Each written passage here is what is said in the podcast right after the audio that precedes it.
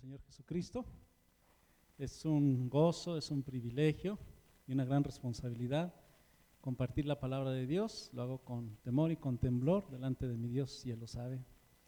Y queremos que el Señor nos hable en esta, en esta tarde ya. Amén. ¿Qué le parece si inclina su rostro ahí donde está y hacemos una oración? Padre, gracias por este hermoso tiempo en tu presencia. Gracias por tu palabra, Señor. Gracias, Señor, porque tú eres bueno y eres fiel con nosotros, Padre. Queremos poner en tus manos este tiempo de enseñanza, este mensaje, que llegue a nuestro corazón, que desafíe nuestras vidas, Señor. Que cambie prioridades, que cambie actitudes, que cambie nuestras acciones también, Señor.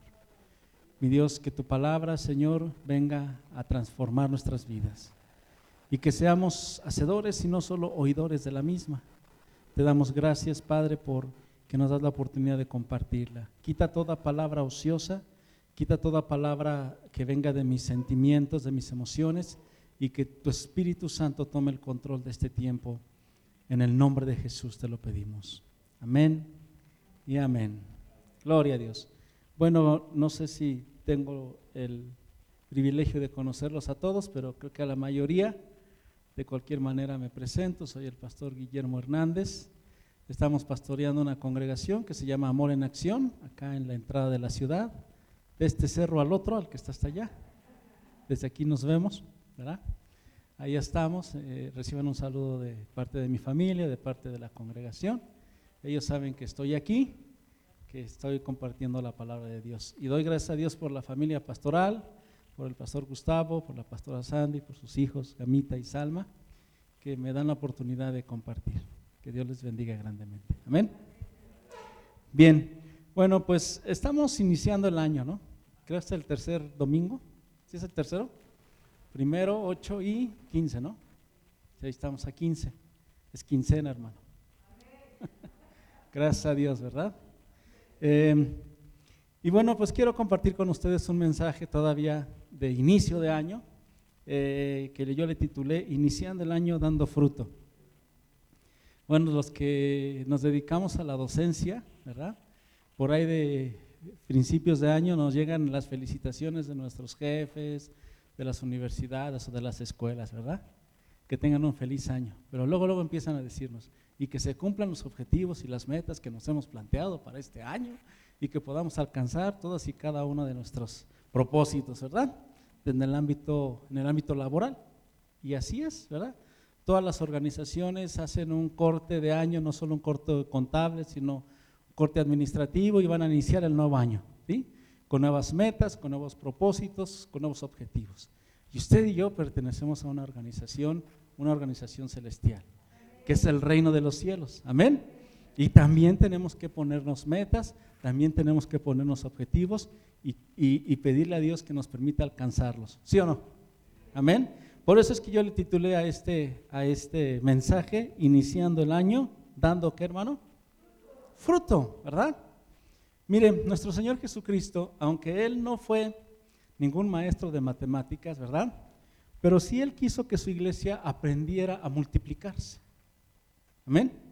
Él desde que él este, anduvo con sus discípulos, ¿verdad? Los estuvo entrenando, los estuvo capacitando. ¿Para qué? Para que ellos fueran ese factor de cambio, para que ellos vinieran a revolucionar este mundo. Se revolucionó tanto el mundo que la historia universal, hermanos, se divide en dos grandes partes.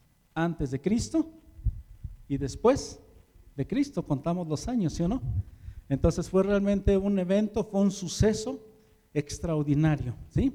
Y desde que esta iglesia del Nuevo Testamento empezó, comenzó en el día de Pentecostés, cuando fue derramado el Espíritu Santo, nuestro Señor Jesucristo, por medio de su Espíritu Santo, ha llamado a muchas personas a unirse a su iglesia. Vamos al libro de los Hechos, capítulo 1, verso 15, y vamos a ver cómo aconteció esto en aquellos días.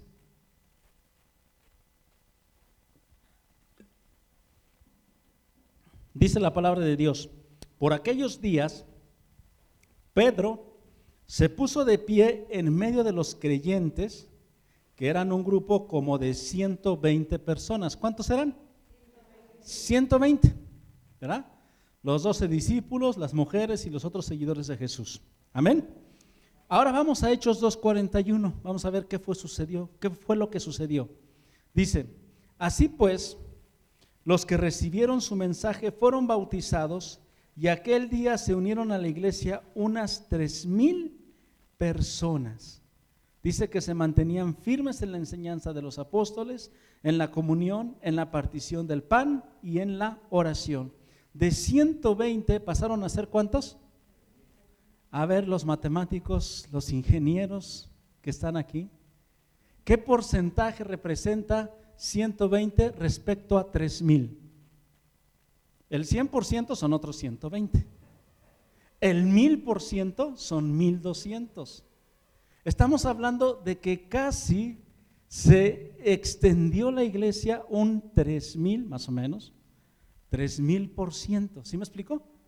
¿Sí? Es decir, por cada uno surgieron mil o tres mil. ¿Sí? No, 300. Amén. A su nombre. Y dice que estaban alabando a Dios y disfrutando de la estimación general del pueblo. Y cada día el Señor añadía al grupo los que iban siendo salvos. Es, decir, esa fue una primera aproximación. ¿Sí estamos? ¿Sí? Fue una primera aproximación, pero aquello, dice la Biblia, que se fue comportando de manera exponencial, es decir, fue creciendo, creciendo, creciendo, creciendo. ¿sí? ¿Alguien ha visto una, ecuación exponencial? La gráfica de una... ¿qué, ¿qué, hace? Va tendiendo hacia crecer, hacia el infinito. Amén. Eso fue lo que sucedió. En ese primer día hubo una multiplicación extraordinaria. Ya vimos, más o menos del 3000%. De ser 12 discípulos, unas cuantas mujeres y otras personas, la iglesia llegó a tener más de tres mil miembros. ¡Wow! ¡Qué hermosa multiplicación! Y conforme el Evangelio se extendía, la iglesia seguía creciendo y seguían agregando miembros a la congregación. Es decir, se venía multiplicando el alcance del pueblo de Dios. ¿Eso fue único y exclusivo de esa época, hermano? No han venido mucho más épocas de crecimiento y de expansión del Evangelio en diferentes regiones del mundo. Ahorita en Pachuca andan unos pastores y unos misioneros coreanos que están trayendo una visión que ellos tienen de crecimiento y de multiplicación. Y dentro de sus enseñanzas han mostrado cómo la iglesia en Corea ha venido creciendo. En Corea, hermano, hay iglesias de 85 mil miembros. ¿Se imagina? Tienen unos este, auditorios, unos estadios prácticamente gigantescos y ahí este, se están congregando. Son iglesias muy, muy grandes, ¿verdad? El poder de Dios se está moviendo de una manera muy hermosa en ese lugar.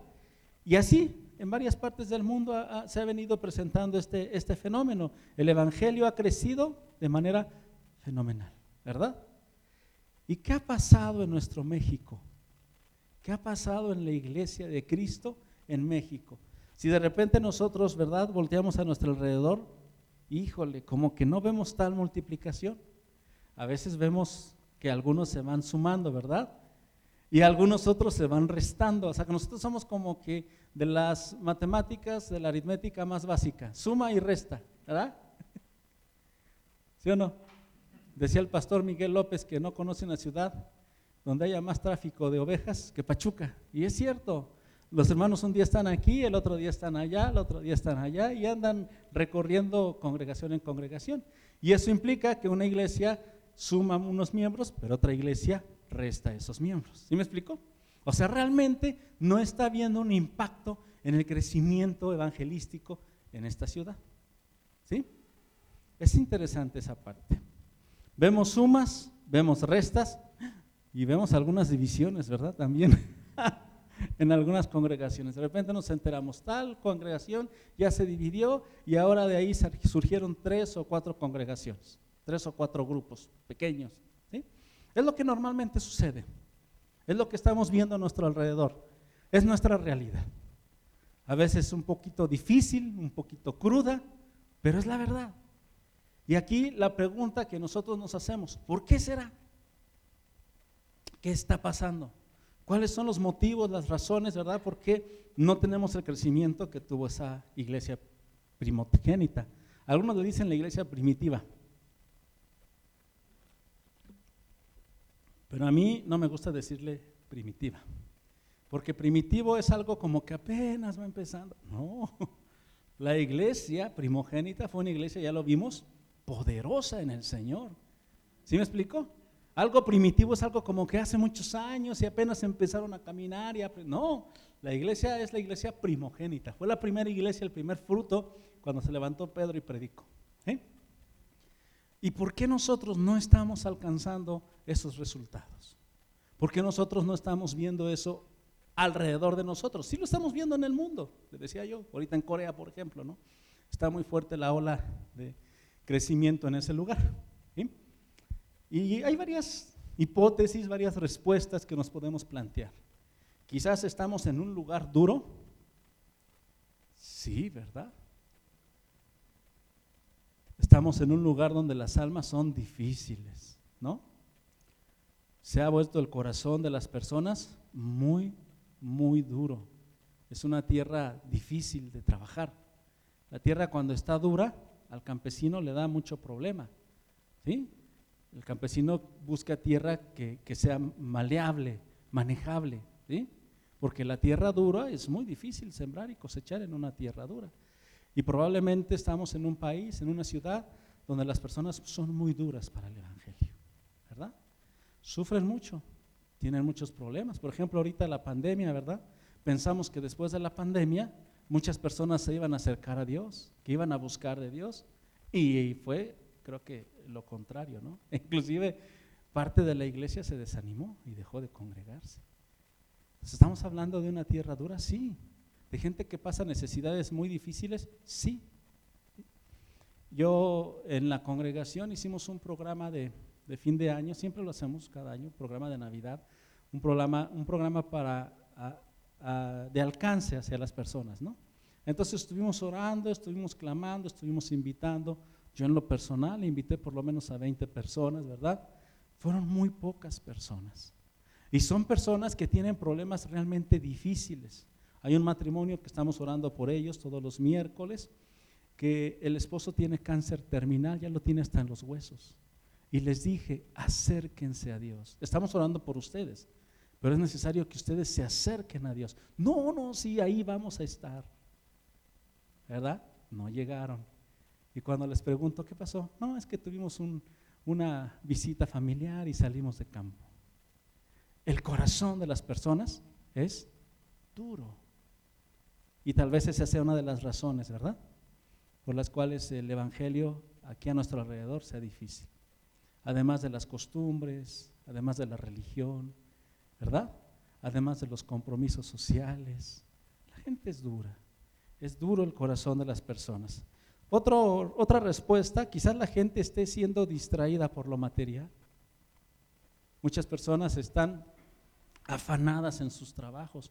Muchos tienen dos o tres trabajos y trabajan toda la semana, trabajan los sábados, algunos trabajan los domingos y no tienen tiempo de buscar a Dios.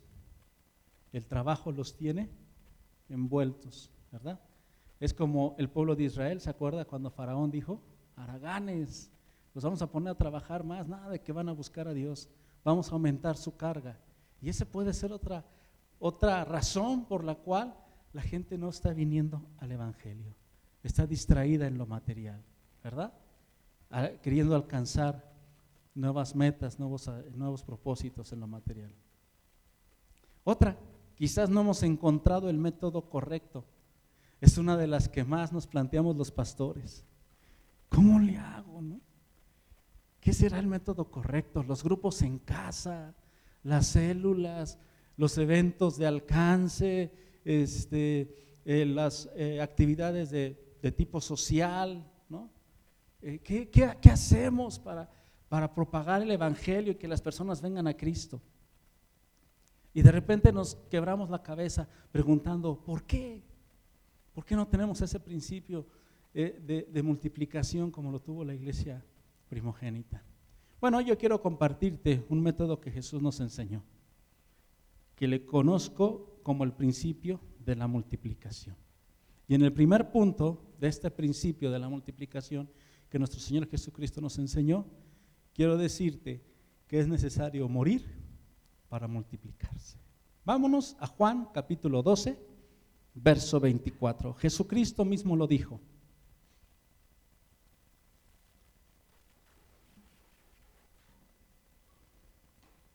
Dice la palabra de Dios. Ciertamente les aseguro que si el grano de trigo no cae en tierra y muere, se queda solo. Pero si muere, produce mucho fruto. Palabras de nuestro Señor Jesucristo. Es necesario morir para producir mucho. Es necesario morir para multiplicarnos. Vamos a ver. La Biblia nos dice que Dios cargó en Jesús el pecado de todos nosotros, ofreciendo a cada persona la oportunidad de recibir el perdón de sus pecados y tener la seguridad de la vida eterna. Por medio de su muerte en la cruz hemos sido alcanzados. Amén. Luego cantamos. Fue tu cruz la que me salvó. No, no, no, no. Fue su muerte en la cruz. Fue su sangre derramada en la cruz del Calvario la que nos salvó. Y con esa muerte, Cristo compró vida eterna para todo aquel que deposita su fe en Él. Amén.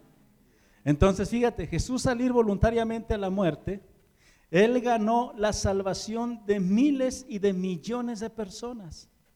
Ese fue un principio de multiplicación. Era necesario que Él muriera, que Él fuera sepultado, Él resucitó al tercer día y después mandó al Espíritu Santo para que se diese la multiplicación de la iglesia de Cristo. Que 20 siglos después, aquí estamos.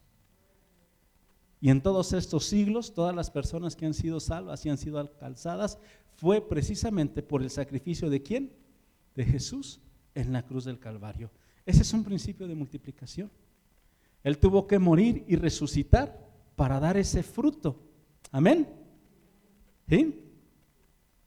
Yo estoy seguro que muchos de ustedes han sembrado alguna vez una semilla, alguna planta, alguna hortaliza, alguna fruta, ¿verdad? ¿Y qué vemos que, que la semilla, qué tenemos que hacer con ella? La enterramos, ¿sí? Y la semilla pierde su esencia, pierde su forma. ¿Para qué? Para convertirse en una planta que después da su fruto. Pero antes tiene que morir. Si yo agarro la semilla y la dejo en mi morral, ¿va a germinar? Tiene que morir para que germine y dé fruto. Amén. Esa semilla tuvo que morir, tuvo que perder su propia existencia como semilla para que la planta pudiera crecer y producir una buena cosecha. Así Jesús aquí nos está diciendo que así como fue con Él, nosotros también debemos de morir para que haya multiplicación haya fruto en nuestras vidas. Para producir una buena cosecha de personas salvas, de personas como tú y como yo que hemos creído en Cristo, Cristo tuvo que morir. Y Él sufrió la muerte física y la separación espiritual de su Padre para que nosotros pudiésemos recibir la vida. Amén. Amén. Pero, ¿será que este principio solo aplicó para Cristo? ¿Será que Él es el único que tuvo que morir para llevar mucho fruto? No, Jesús mismo nos dijo, ¿verdad? Es necesario que la semilla caiga, muera, ¿para qué? De fruto. Y el punto número dos de este mensaje que yo te quiero compartir el día de hoy es, debemos morir para multiplicarnos. Tal vez ahí esté la clave por la cual la iglesia no esté dando fruto, porque no está dispuesta a morir. ¿Sí? Vamos a Juan, capítulo 12, verso 25.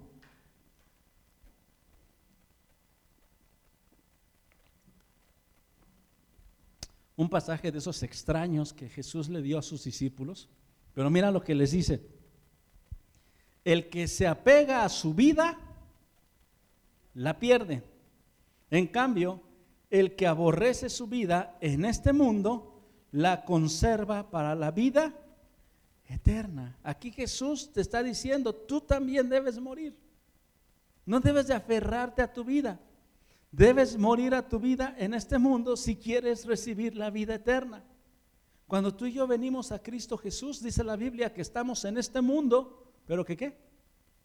Que no somos de este mundo, que somos peregrinos y somos extranjeros. En el momento que tú y yo recibimos a Cristo, renunciamos al mundo y aceptamos el reino de nuestro Señor Jesucristo. Amén. Eso implica una muerte. Amén. ¿Sí? Por eso es que los apóstoles decían, no améis al mundo ni lo que hay en el mundo. Amén. Si tú insistes en vivir tu vida a tu manera, como te dé la gana, para ti solamente vas a perder tu vida. Es lo que dice Jesús. Si tú te aferras a tu vida, la vas a perder. ¿Sí? Si tú al final de tus días, ¿verdad? Cantas esa canción tan icónica de este Frank Sinatra, y yo viví a mi manera. Y mucha gente hasta lo dice, tal vez gané, tal vez perdí, pero todo fue a mi manera. ¿Qué quiere decir? Hice lo que se me dio mi regalada gana. En el cristianismo no es así. En el cristianismo nuestra vida ya no nos pertenece. ¿A quién le pertenece? Cristo. Pablo dijo, ya no vivo yo, sino Cristo vive en mí. Y lo que ahora vivo, lo vivo en la fe del unigénito Hijo de Dios. Amén. Entonces, cuando perdemos la vida en el reino, verdaderamente la encontramos. Así como entramos en este caminar con Cristo por medio de la muerte, solo podremos dar fruto en Él si aprendemos a morir ¿qué? También. Amén. ¿Por qué no vemos la multiplicación? Porque no hemos aprendido de verdad a morir. Si queremos que Cristo nos use para la extensión de su reino, tenemos que morir. Amén. Morir a nosotros. Amén. ¿Y qué significa, hermano, morir? ¿Que nos lancemos de un edificio alto? Que digamos como aquel chico que dijo, no sé si cortarme las venas o dejármelas crecer. O lanzarme al tren del metro. No, hermano. Le voy a explicar qué significa morir para el cristiano. Amén. ¿De qué estaba hablando Jesús? En primer lugar, hermano, tenemos que morir a nuestras propias metas. Amén. ¿Sí? ¿Qué metas tienes para tu vida? Algunos ponen ahí en el Facebook, ¿no? Ponen 2023 y unos ponen un carro, otros ponen un, vestido de novia, eh, no sé, tantas cosas que ponen que va a sucederle según a ellos en el 2023.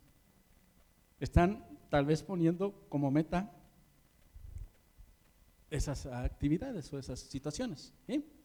¿Qué metas tienes tú? Estudiar, este año si me caso, comprar una casa, terminar de pagarla, nos podemos proponer muchísimas metas, pero la pregunta importante aquí es, ¿son tus metas o son las metas de Dios? ¿En qué te estás enfocando? Ahora, no es malo estudiar, no es malo casarse, no es malo comprar una casa, al contrario, son cosas buenas, son bendiciones de parte de Dios. Pero si vamos a multiplicarnos, si vamos a llevar fruto para el Señor, tenemos que morir a nuestras propias metas y decirle a Dios, yo quiero lo que tú quieres para mí más que cualquier otra cosa. Amén. Tus propósitos, Señor.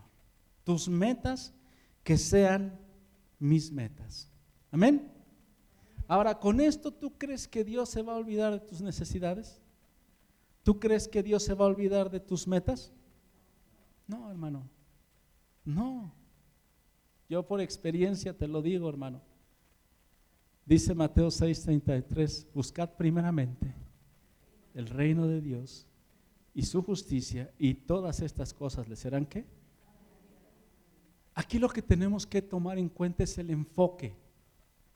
Nosotros no nos podemos enfocar en esas cosas materiales y en esas metas materiales. Tenemos que enfocarnos en quién? En el reino de Dios. Amén. Y si tú te enfocas en el reino de Dios y buscas primeramente el reino de Dios y su justicia, todas estas cosas te serán añadidas. Llegará el, el carro, llegará la casa, llegará el, el matrimonio, llegarán tantas cosas a tu vida porque Dios quiere bendecirte. Amén. A diferencia de la teología de la prosperidad, la teología de la prosperidad se basa en Mateo 6:33. Pero ¿qué cree? Lo invierte. Buscad primeramente todas las cosas materiales y el reino de Dios te será añadido. ¿Así es? No, es totalmente al revés. No enfocarnos en estas cosas, enfocarnos en el reino de Dios. Morir a nuestras metas y poner en primer lugar las cosas de Dios. Buscar primeramente las metas de Dios y las tuyas llegarán por añadido. Amén. ¿Sí? ¿Qué significa morir? En segundo lugar, tenemos que morir a nuestro propio mapa. ¿Qué es nuestro mapa? Nuestro mapa es la manera en que pensamos llegar a nuestras metas. La fórmula. ¿Pero qué crees? Que Dios trabaja muy diferente a como nosotros trabajamos.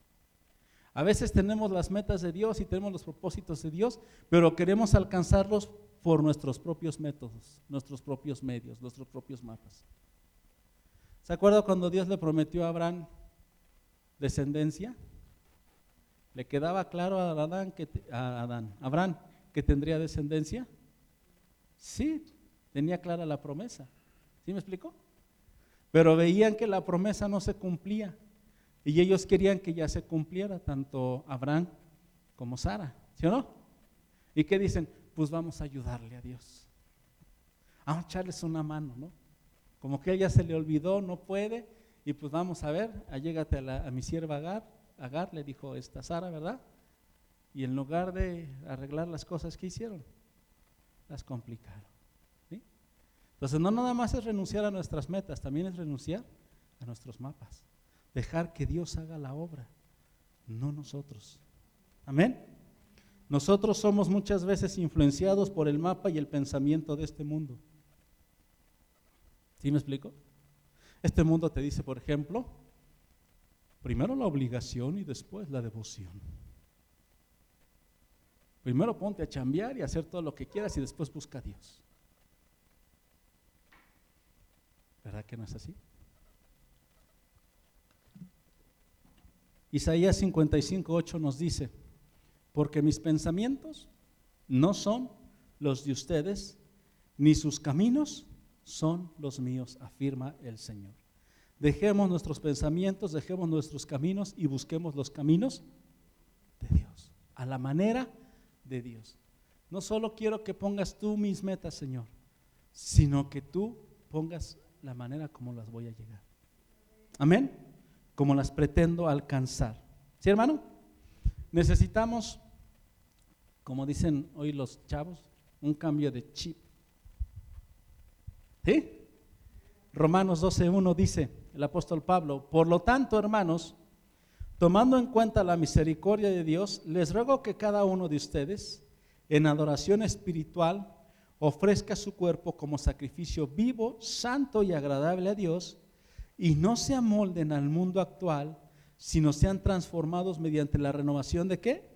De su mente, así podrán comprobar cuál es la voluntad de Dios, buena, agradable y perfecta. En otras palabras, Pablo nos está diciendo, quítate esa mentalidad mundana y que la mente de Dios inunde tu mente, controle tu mente. Amén. ¿Sí, hermano? Hemos llegado, hermano, a dejar que los mapas del mundo, la manera de pensar del mundo, se llegue a meter hasta nuestras congregaciones. Muchas congregaciones, por ejemplo, los pastores dicen, esta iglesia es una empresa y tiene que producir.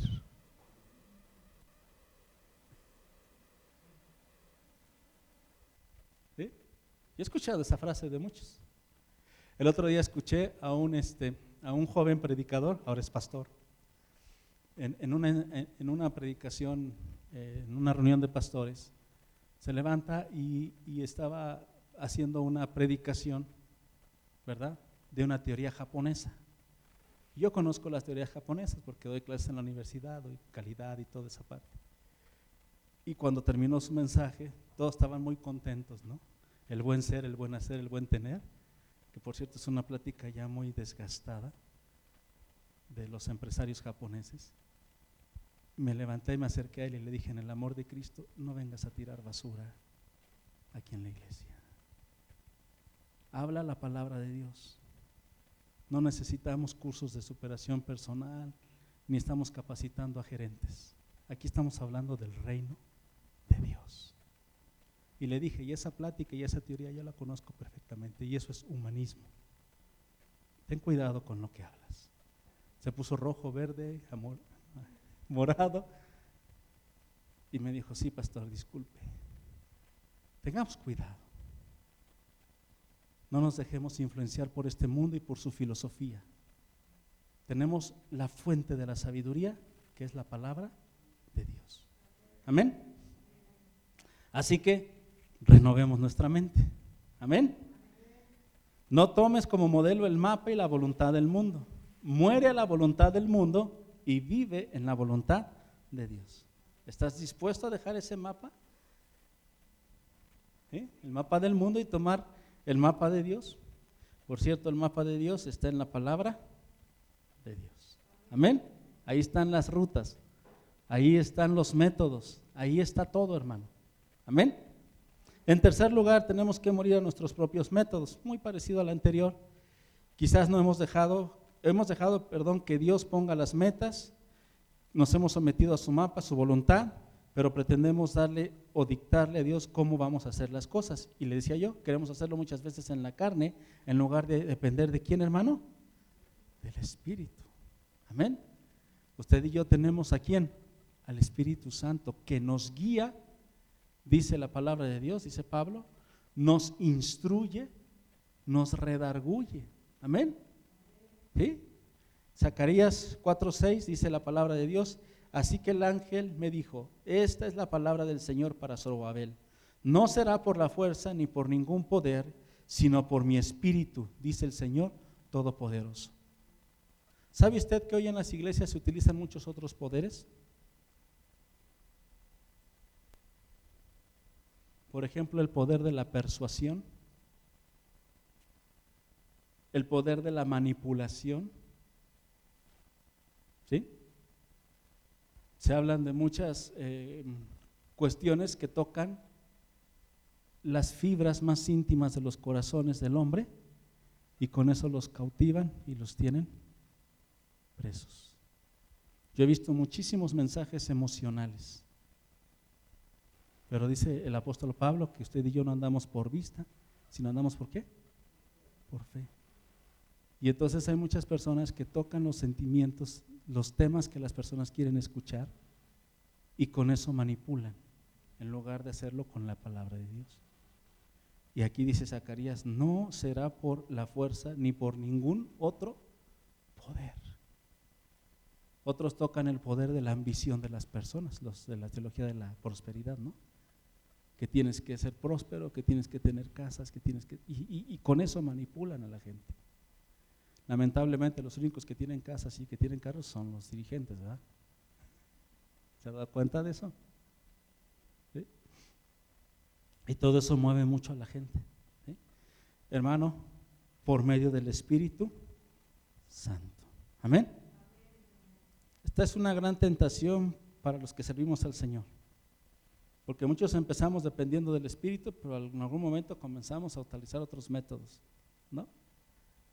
Hay pastores que sinceramente se desesperan, tal vez porque no ven el crecimiento de su iglesia y dicen, no, pues ahora voy a usar otro, este otro método. Ven que otro está utilizando métodos humanos, pues también empiezan a tender a hacer lo mismo. Amén. Tengamos cuidado con ello. Pensamos que si encontramos el método perfecto podemos ganar a cualquier persona para el Señor. ¿Y qué cree que se nos olvida? Que es el Espíritu Santo el que convence de pecado, no nosotros. Nosotros somos los mensajeros, nosotros llevamos la palabra de Dios, pero nosotros no vamos a hacer que la persona se arrepienta de sus pecados y se entregue al Señor. ¿Quién lo va a hacer? El Espíritu Santo. Amén. Es el que redarguye. ¿Sí, hermano? ¿Estás dispuesto a depender del Espíritu Santo? Cuando salgas a predicar y salgas, Señor, orando en el momento que le estás hablando a la persona, Espíritu, toca su corazón. Yo le estoy dando la palabra, pero tú eres el que vas a tocar el corazón. A su nombre. Hermano, ¿queremos ser productivos este año? ¿Queremos ver multiplicarse el pueblo de Dios? Tenemos que comprometernos a morir a nosotros mismos. Amén a depender total y absolutamente del Señor en todo lo que hacemos. Amén. Incluyendo, ¿verdad? Obviamente y principalmente las cosas espirituales. Nuestras campañas de evangelismo, nuestros métodos de alcanzar almas para Cristo. Hermano, todo eso ponlo en las manos de Dios. Amén. No sigas métodos de personas que veas que, tienen mucho éxito. ¿Qué dice la palabra de Dios? Por sus frutos los conoceréis. Amén. Entonces, si vemos que realmente hay un fruto de arrepentimiento en esas personas, ¿realmente se están entregando al Señor? ¿O realmente se está formando un nuevo club social muy grande o una religión? No, tenemos que alcanzar almas para Cristo. Amén. Y si para eso nosotros tenemos que renunciar a muchas cosas, hagámoslo por amor a Dios. Amén. Que este año nuestros objetivos principales estén basados en el reino de Dios y su justicia. Busca primeramente el reino de Dios y su justicia y todas las demás cosas serán añadidas. ¿Qué te parece si nos ponemos de pie y le pedimos al Señor que nos ministre, que nos ayude? que nos vamos a comprometer delante de Él, ¿verdad? Para dar, para dar fruto y que ese fruto sea verdadero y que ese fruto permanezca. Amén. Padre, en el nombre de Jesús, te damos gracias por tu palabra, Señor. Te damos gracias, Señor, porque tú eres un Dios bueno, eres un Dios bondadoso, tienes cuidado de nosotros, Señor. Y en esta hora, Padre, como iglesia, queremos dar fruto en este año 2023. Padre, queremos poner delante de ti, Señor, un clamor como el de Ana, Señor, que decía, dame un hijo si no me muero. Queremos poner en tus manos, Señor, que nos des un hijo espiritual, Señor, o dos, o tres, o cinco, o los que tú nos quieras dar para este año, Señor que esta iglesia, Señor, local y la iglesia en la ciudad pueda multiplicarse al 30, al 60 y al 100 por uno, Señor. Padre, para ello hemos aprendido el día de hoy que tenemos que aprender a morir para multiplicarnos. Así como tu Hijo, nuestro Señor Jesucristo, dio su vida en la cruz del Calvario para que nosotros fuésemos salvos y fuésemos alcanzados. Debemos de morir, Señor, porque si nos aferramos a nuestra vida, Señor, la vamos a perder.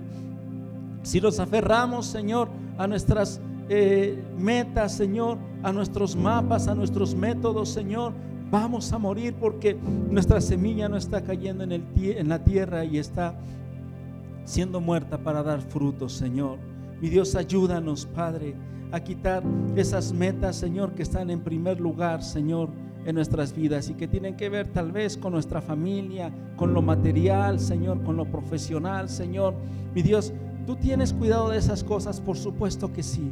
Pero tú nos has dicho, Señor, que busquemos primeramente el reino de Dios y su justicia y todo lo demás nos será añadido, Señor. Cambia nuestra mente. Cambia nuestra mente, Señor. Renueva nuestra mente, como lo dice el apóstol Pablo, Señor. Que no nos amoldemos a este mundo, Señor. Que cada día, Señor, ha sido más aprisionante, que cada día ha sido más cautivante, Señor. E inclusive dentro de la iglesia, Señor. Sino que verdaderamente nuestras mentes sean transformadas mediante la renovación, Señor. Y así podamos comprender cuál es tu voluntad para nosotros. Buena, agradable y perfecta, Señor. Que no tomemos, Señor, los métodos de este mundo, Señor, de persuasión, Señor, de adivinación, de cautivación, Señor. Hoy muchas personas están cautivas, Señor, están embelesadas, Señor, con muchos falsos maestros que han utilizado, Señor, artimañas para captarlos, Padre. No, que verdaderamente, mi Dios, tengamos esa mente abierta a tu palabra, a tu Espíritu Santo, Señor, mi Dios, y que podamos ser usados, Señor, mediante este, esta renovación, mediante esta entrega, Padre. Te lo pedimos en el nombre de Jesús, que tanto el pastor, Señor, como la iglesia, Señor, mi Dios, podamos, Padre Santo, ponernos el firme propósito de dar fruto en este año 2023. Comentábamos, Padre, que la tierra es dura, que verdaderamente Pachuca es difícil, Señor, para el Evangelio, Padre. Lo hemos visto, Señor, pero para ti no hay nada imposible. Aún el corazón más duro, tú lo quebrantas, Señor. Y nosotros, Señor, haremos la labor. Iremos a predicar la palabra de Dios, dejando el resultado y la obra a tu Espíritu Santo. Porque nosotros no queremos persuadir, no queremos, Señor, cautivar a nadie, no queremos hacer seguidores de nosotros, queremos hacer seguidores de Cristo. Danos esta oportunidad, Señor, en este año, que sea un año fructífero en lo espiritual, Señor, que nuestro enfoque esté basado en tu reino y sabiendo, Padre, que tú añadirás todo lo que nos falte. Dice tu palabra que tú nos darás todo conforme a tus riquezas en gloria, todo lo que nos haga falta, Padre. Así que nos despreocupamos, Señor. No estamos como este mundo, afanados, pensando en qué vamos a comer, en qué vamos a trabajar más, en qué vamos a esforzarnos más. No, estamos pensando en tu reino. Estamos enfocándonos en tu reino, sabiendo que todo lo demás, Señor, nos será añadido. Te pido todo esto en cada uno de mis hermanos que están aquí y los que están escuchando el mensaje por Facebook, Señor, que cambies nuestro pensamiento, que cambies para este año, Señor, nuestro enfoque. Te lo pedimos en el nombre que es sobre todo nombre, el poderoso nombre de Jesús. Amén y amén.